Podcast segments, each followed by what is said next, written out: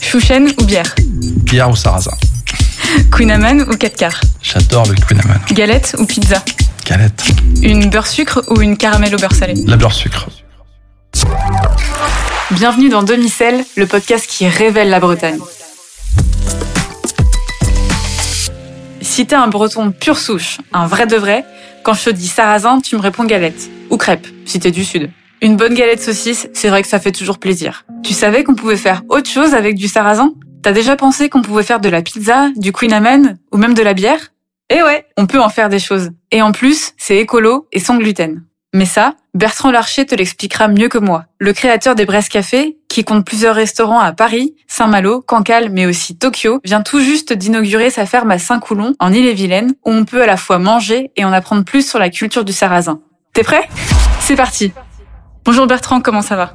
Ça va très bien. Alors, qu'est-ce que tu fais pousser par ici, dans la région de Saint-Malo? Alors, je, cultive du sarrasin à quelques kilomètres d'ici, à Saint-Coulon. Alors, on pense souvent que le sarrasin, c'est une céréale, et c'est pas le cas. Non, c'est une polygonacée, donc c'est une plante de la famille de, la rhubarbe.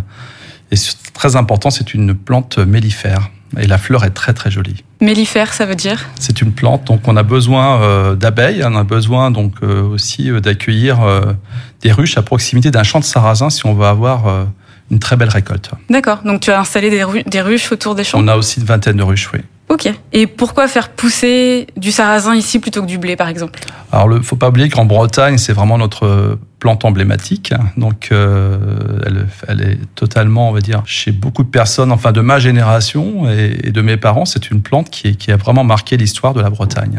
Est-ce qu'il y a une saison pour le sarrasin? Oui, c'est une, c'est une plante qui se sème. Euh, à la deuxième quinzaine du mois de mai qui se récolte euh, en septembre, fin septembre jusqu'à mi-octobre. Donc en ce moment, on a des champs en fleurs? On a des champs. Alors actuellement, on commence à avoir euh, de plus en plus de graines, de moins en moins de fleurs.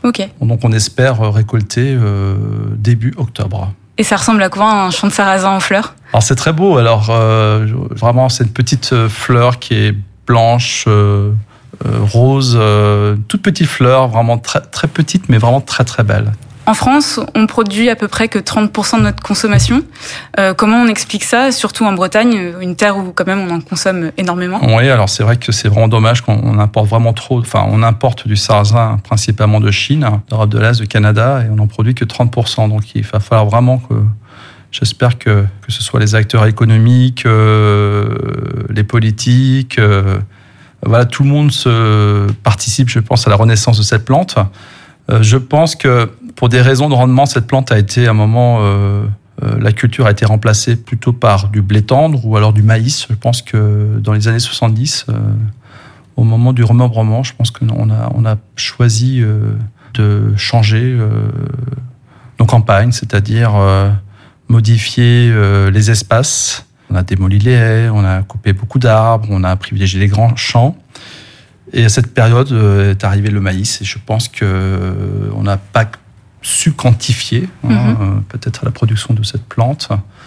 Et malheureusement, on a oublié notre sarrasin, qui a toujours été vraiment très important dans l'histoire des, des Bretons. C'est étonnant quand même parce que le sarrasin je, crois, est moins gourmand en eau que le maïs. Ou... Ouais, tout à fait. Puis il faut pas oublier que le sarrasin, c'est une plante écologique, donc euh, c'est vraiment une plante durable, euh, comme la galette, qui pour moi est une cuisine durable. Donc euh, aujourd'hui, je pense qu'on a vraiment un, un produit d'exception, enfin une plante d'exception qu'il va falloir vraiment à nouveau cultiver en masse. Durable dans le sens où il n'y a pas besoin de pesticides Tout à fait, c'est une plante qui n'a pas besoin d'engrais ni de pesticides. Donc mhm. c'est une plante vraiment écologique. Ok. Et le cycle de, de pousse, c'est à peu près 3 mois? 90 jours, ouais. C'est une plante de 90 jours. Et on, parle de sarrasin depuis tout à l'heure, donc j'imagine que les gens pensent à la galette, mais on peut faire bien plus de choses que ça avec du sarrasin. Tout à fait. Nous, on a aussi une enseigne qui s'appelle donc la Maison du Sarrasin, où on essaye de, justement de sensibiliser nos clients et de proposer euh, différents produits gourmands comme les chips au sarrasin, le miel au sarrasin, des biscuits au sarrasin, des pâtes au sarrasin également. Donc on a vraiment de plus en plus de, clients euh, qui s'intéressent à cette plante. Il faut pas oublier aussi que c'est très important qu'elle est déjà très très bonne sur le plan nutritionnel et elle est surtout sans gluten. Oui, justement, c'est quoi les qualités nutritionnelles du sarrasin? Eh bien, c'est très riche en vitamines, c'est riche en antioxydants, c'est C'est très bon pour la digestion. Mhm. Et c'est aussi, on va dire, pour toutes les personnes qui ont des difficultés euh, à assimiler le blé, c'est vraiment, un, une bonne.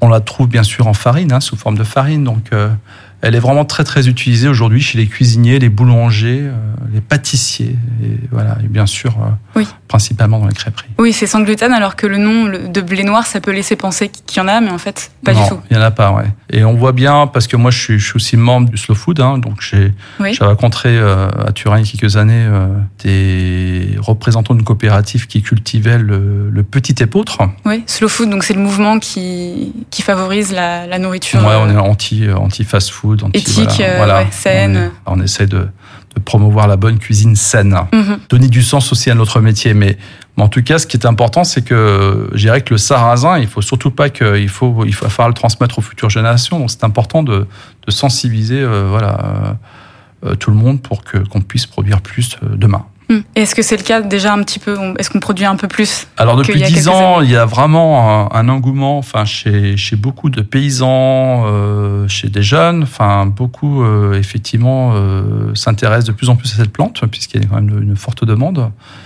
Mais je pense que cela ne suffira pas, donc il faut absolument faire des efforts beaucoup plus importants pour euh, pour accompagner euh, la renaissance de cette plante. D'accord. Tout à l'heure, tu parlais en introduction de la bière au blé noir. C'est quelque chose qu'on trouve assez facilement en Bretagne?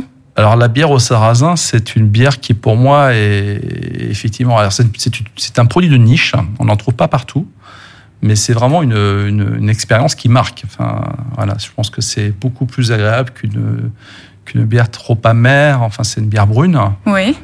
Mais qui est vraiment Qui est plus euh, douce, peut-être, ouais, qui est plus... plus- douce, qui est plus longue en bouche, et qui a vraiment une, une très bonne, un très bon goût de sarrasin. C'est vraiment, euh, c'est très marquant comme euh, comme expérience. Il y a des producteurs dans le coin qui en font, des brasseurs? Oui, on travaille. Nous, on travaille actuellement avec un paysan euh, brasseur situé à, à Saint-Malo. On a déjà développé avec lui quelques bières, hein, blanches, brunes, IPA, et, et le prochain projet, donc on va utiliser notre sarrasin, prochaine récolte, pour pouvoir euh, produire une bière au sarrasin. Toi, tu as des restaurants euh, en Bretagne et à Paris, mais aussi au Japon. Oui. Euh, donc, au Japon, on consomme beaucoup de sarrasin. Oui. Euh, sous quelle forme? Alors au Japon, lorsque je suis arrivé à Tokyo il y a déjà 25 ans, j'ai appris à, découvrir donc la cuisine japonaise et donc la cuisine principale qui utilise le sarrasin, donc ça s'appelle le soba, donc c'est une nouille au sarrasin qui est souvent cuite dans un bouillon avec un peu d'algues. Et c'est vraiment, euh, alors c'est une variété de sarrasin différente de chez nous, Mhm. hein, qui est plutôt adaptée à ce type de cuisine. Mais j'ai toujours, moi personnellement, j'adore, je suis vraiment tombé amoureux de cette, euh, cette spécialité, de cette cuisine. Et euh, ce qui m'a beaucoup étonné, c'est que les, les Japonais euh, consomment du sarrasin sur tout le territoire japonais. hein. donc c'est un plat vraiment, c'est aussi une spécialité comme chez nous en Bretagne. C'est un plat que l'on mange une fois par semaine, en famille, Ah oui, quand même. plus. Et, et les Japonais ont vraiment mémorisé le, le goût, la saveur sarrasin, plus que chez nous.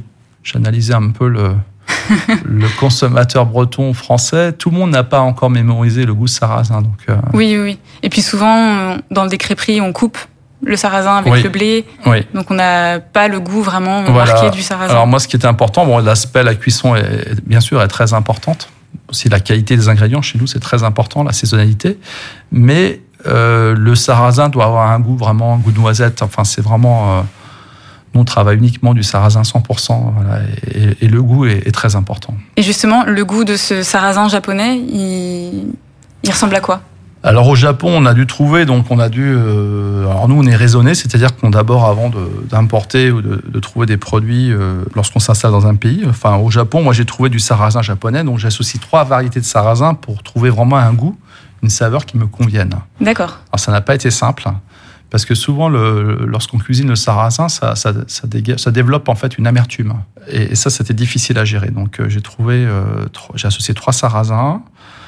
Euh, et donc, j'ai été le premier, donc en 96, à ouvrir donc une crêperie bretonne et, et faire découvrir aux, aux Japonais donc la galette au sarrasin. D'accord. C'est un vrai travail d'assemblage comme un vin, comme. euh, C'est pareil. Enfin, quand on est exigeant, il n'y a rien de simple en fait. Voilà.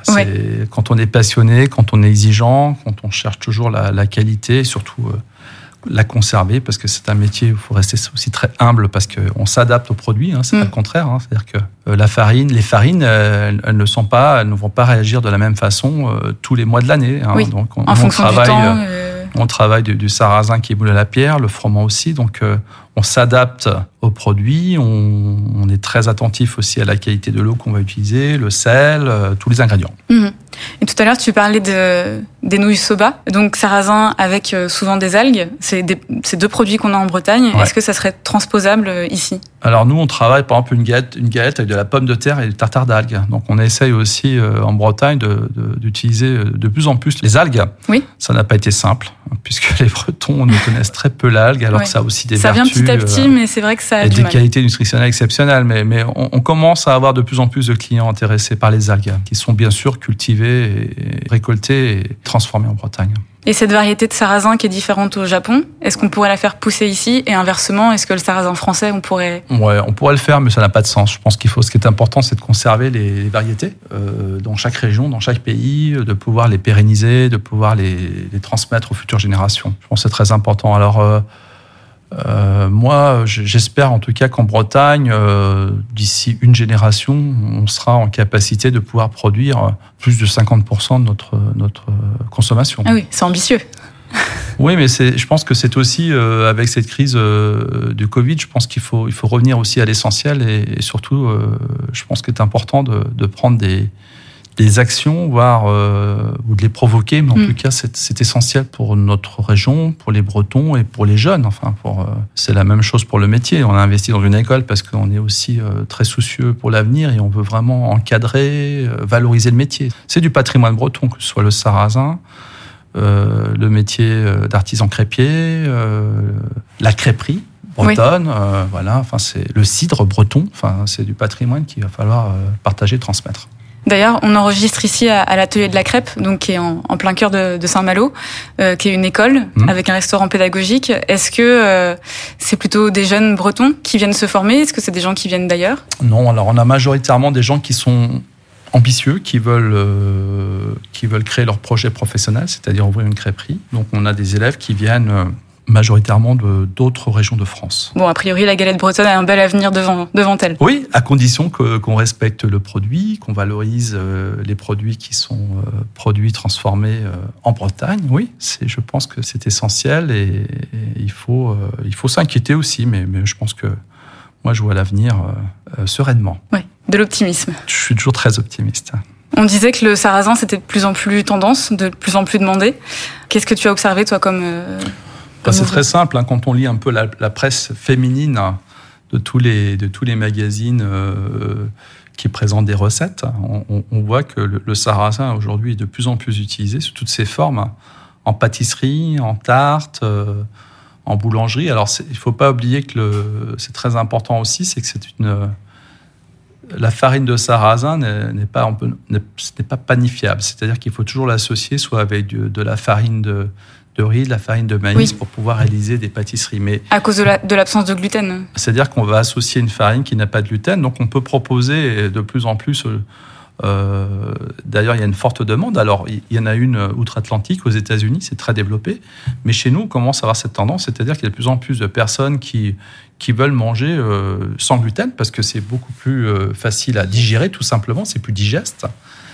Et, ça, nous, on le ressent aussi chez, chez nos clients. Mhm. Alors que personne, euh, quand on va dans une crêperie, tout le monde s'en moque. Alors c'est aujourd'hui un argument très important. Ouais, ouais. Euh, aussi, euh, nous, chez nous, on a une, boisson qui s'appelle le sobacha. Alors ça, c'est vraiment la boisson, la boisson qui vraiment qui est de plus en plus demandé. Alors, c'est consommé chez les grands sportifs, euh, chez les stars, chez les mannequins. C'est du, sarrasin torréfié, infusé, c'est ça? C'est une, ouais, c'est, alors c'est une variété de sarrasin qui est donc transformée, qui est torréfiée. Euh, c'est comme du cacha, qui est, c'est une graine qui a été déjà euh, broyée, torréfiée, et donc que l'on consomme comme une, comme une infusion. D'accord. Torréfiée, elle libère des arômes. ouais. Et là, on a vraiment, en fait, on a un sentiment, on goûte vraiment du sarrasin en bouche. C'est, c'est un parfum qui se développe au sarrasin qui est, qui est très agréable, très long en bouche et, c'est vraiment très agréable comme boisson. Au Japon, on en consomme régulièrement. C'est une boisson qu'on consomme euh, presque tous les jours de la semaine. Et voilà, les Japonais consomment beaucoup de thé et beaucoup de sobacha. D'accord.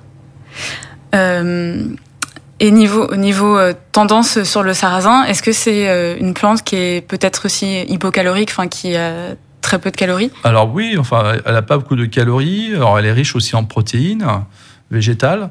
Donc c'est vraiment une, une, plante, pour moi, c'est la plante du futur.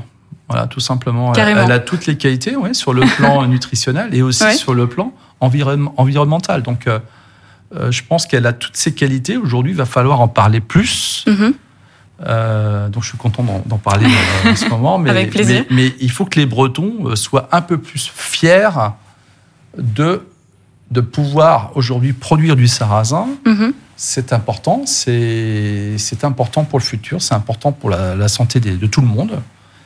Et, et je pense qu'aujourd'hui, tous ceux qui vont prendre euh, connaissance de- de- du potentiel de cette plante vont, je le souhaite, euh, cultiver du sarrasin. Tu manges quoi quand t'as la flemme de cuisiner? Alors moi, j'ai j'ai chez moi en fait une sardinothèque. C'est-à-dire que je suis un collectionneur de sardines. D'accord. Et, et moi, mon, lorsque j'ai vraiment la flemme de, de cuisiner ou alors j'ai un petit coup de spleen, euh, j'adore manger tout simplement un bon pain. Alors un pain euh, avec un super beurre, donc un beurre de micelle euh, bordier, chez Mhm. mon ami bordier, et puis une sardine à l'huile, voilà. Et donc j'ai plusieurs sardines, donc voilà, selon On peut varier les mon humeur, selon mon voilà, je, je peux effectivement aller aussi consommer de temps en temps une, une, une sardine millésimée. Ça donne envie. Merci beaucoup Bertrand. Ah, merci à, À toi bientôt. pour ta venue. Merci. Merci d'avoir écouté Demi-Sel et de m'avoir accompagné dans cette balade.